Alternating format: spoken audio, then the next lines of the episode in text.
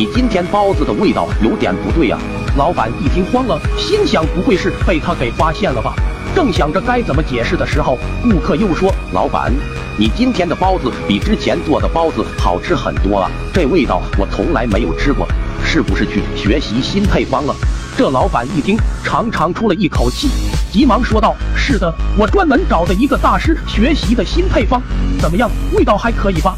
顾客说：“绝对一流。”没过多久，老板店门口的人越来越多，都说好吃。直到上午的时候，包子居然卖完了，这可是开天辟地头一遭啊！接下来的几天，店门口每天都是人满人患。过了三四天，香肉馅儿卖完了，这老板自言自语地说：“这些人都怎么了？怎么都喜欢吃香肉馅儿？可惜已经没有了，该怎么去弄呢？”显然，这老板已经被赚钱的欲望冲昏了头脑。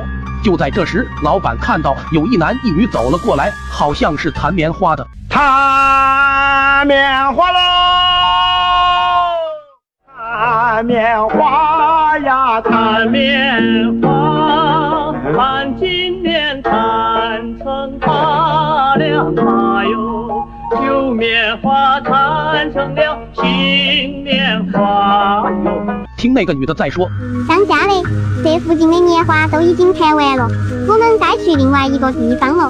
男的回应道：是啊，附近已经没有生意了，明天一早我们就出发去下一个地方。这老板一听这两人口音明显是外地人，心里便打起了这夫妻二人的主意。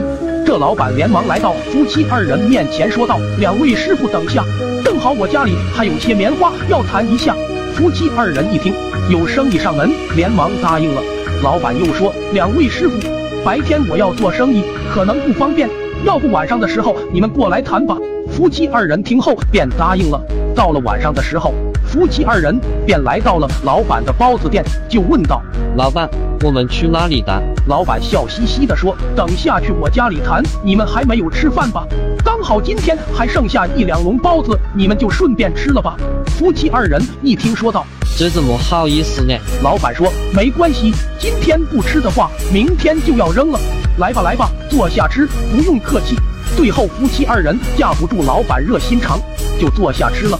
没过多久，夫妻二人就倒在了地上。老板从店里面出来一看，默默的说道：“这下又有香肉了。”很快，老板就把夫妻二人搬到了厨房，就处理了起来。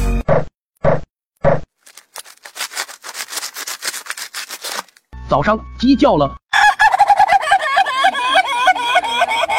老板还是照常开门营业。过了没多久，老板的店门口就排起了很长的队伍。老板一看，心里开心的想：这生意谁家比得上我？时间过得很快。